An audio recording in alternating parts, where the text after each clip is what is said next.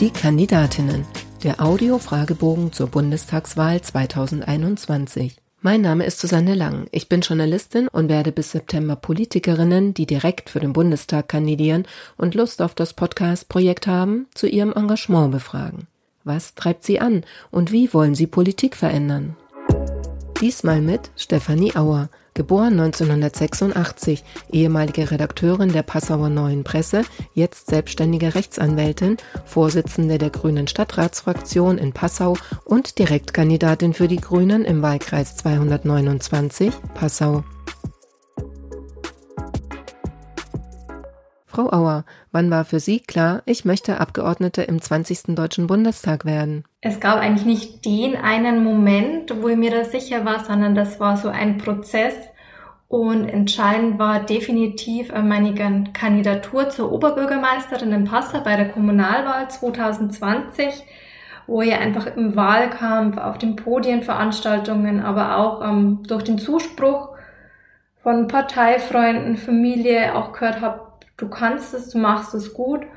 Und ich selber habe auch gemerkt, ähm, ich fühle mich wohl und ich möchte es am liebsten hauptberuflich machen. Und das war so der Moment, wo ich mir gedacht habe, wow, cool, Politik, das könnte und sollte dein Feld werden. Und das Entscheidende war eben ähm, die Kandidatur zur Oberbürgermeisterin 2020.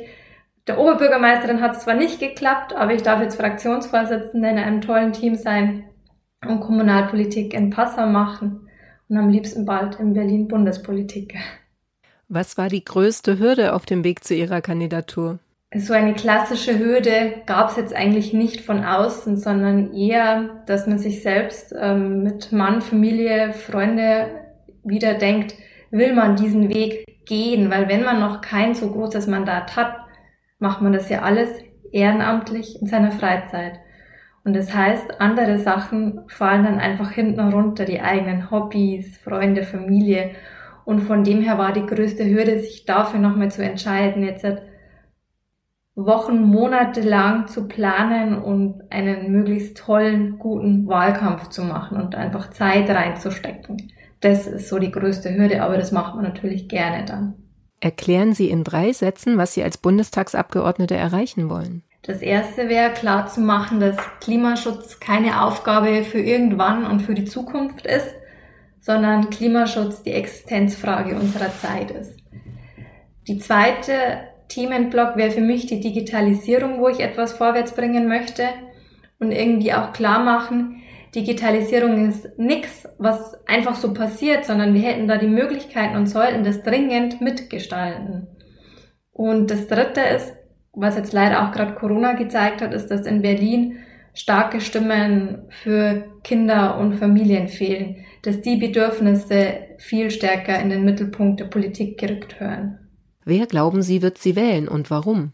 Also ich glaube, eine Wählerinnengruppe sind die Passauerinnen und Passauer, die mich als Fraktionsvorsitzende im Stadtrat kennen und hier meine Arbeit einschätzen können und sich selbst ein Bild davon machen. Ähm, das zweite ist ja die Besonderheit in meinem Wahlkreis, dass mein Gegenkandidat unser Bundesverkehrsminister Andreas Scheuer ist. Und ich hoffe doch, dass mich sehr viele Wählerinnen und Wähler wählen wollen für eine transparente, saubere, respektvolle Politik und keinen Politiker unterstützen, der Millionen von Steuergeldern verschwendet und im Bereich Digitalisierung und Mobilitätswende eben nichts vorangebracht hat. Und dann hoffe ich noch, dass mich Wählerinnen und Wähler einfach aufgrund unserer Themen wählen. Klimaschutz, soziale Gerechtigkeit, Wirtschaft und für ein starkes Europa. Und ich glaube, dass diese drei Faktoren ähm, meine Persönlichkeit, meine Arbeit als Fraktionsvorsitzende, der Andreas Scheuer als Gegenkandidat und einfach unsere grünen Themen viel Potenzial auch bei uns hier in Niederbayern haben. Haben Sie denn da schon so eine Art Wechselstimmung dann bemerkt? Also, weil Sie jetzt ja Herrn Scheuer angesprochen haben. Also, glauben Sie, dass Sie da auch richtig profitieren davon? Ich glaube schon. Also, man kann es nicht einschätzen, aber man merkt definitiv, dass viele Bürgerinnen und Bürger einfach absolut kein Verständnis haben, wie die Union Andreas Scheuer noch einmal als Direktkandidat aufstellen kann. Also man merkt es auch bei uns in Leserbriefen, das Unverständnis. Aber ähm, der Wahlkreis ist dennoch sehr groß und auch ländlich geprägt. Und manche sind, glaube ich, halt einfach auch stolz, dass sie sagen, hey, der kommt da vor uns und das ist einer vor uns und der ist Bundesminister.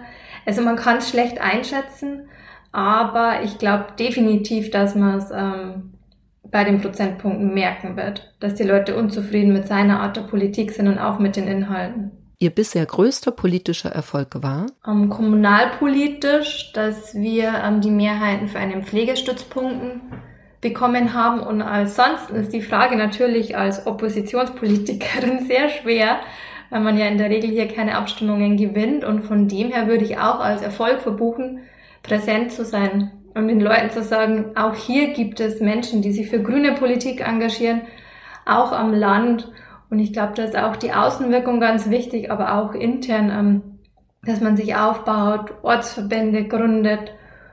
Und klar ist, grüne Politik findet nicht nur im urbanen Raum statt, sondern auch in der Stadt Passau und im Landkreis. Wobei Stadt ist ja Stadt, aber halt jetzt nicht dieses typische Großstadtmilieu.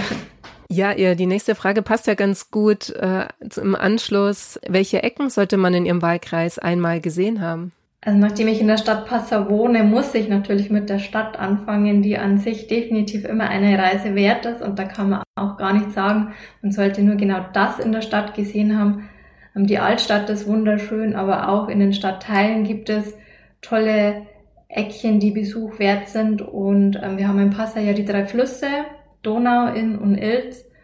Und wenn man da Zeit verbringt, kann man nie was falsch machen, wenn man ähm, bei der Ilz im Naturschutzgebiet unterwegs ist oder da entlang oder am Inn hoch Richtung Österreich oder die Donau hoch Richtung Vilshofen ist man immer sehr gut beraten.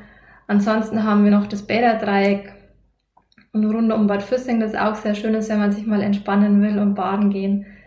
Und ansonsten ist einfach das Tollste und das Wichtigste halt auch die Menschen und auch viele tolle Familienunternehmen, die wir hier in der Gegend haben, die halt das alles ausmachen. Und ansonsten, ja, gibt es zig Orte, da müsste man immer wissen, welches Bedürfnis ein Mensch hat. Aber er sagt, er mag gut essen gehen, dann würde ich ihn dahin schicken. Und wenn er sagt, er will wandern gehen, dann wahrscheinlich in ein anderes Eckchen. Was nervt Sie an Ihrem Wahlkreis am meisten? Unser Bundesverkehrsminister Andreas Scheuer. Okay, ich dachte es mir fast. Wenn Sie noch einmal jemand danach fragt, wie Sie das Mandat mit dem Privatleben vereinbaren wollen, dann? Die Frage habe ich noch nie bekommen. Ich bin allgemein in der privilegierten Lage, ähm, was Anfeindungen, Hass-E-Mails, Botschaften, sozialen Medien etc. anbelangt. Ich glaube, ich kann es an keiner Hand abzählen, weil es so wenige sind. Es ist wirklich mehr der Zuspruch und auch von Frauen im Wahlkampfständen, die irgendwie einfach sagen, danke, dass sie das machen. Und die können das auch unterscheiden zum Teil, selbst wenn sie jetzt nicht grün nah sind, finden sie es einfach toll, dass es jemand macht ob auf Twitter oder am Wahlkampfstand. Was war das Dümmste, das Sie im Zusammenhang mit Ihrem politischen Engagement bisher gehört haben? Das war bei einem Wahlkampfstand.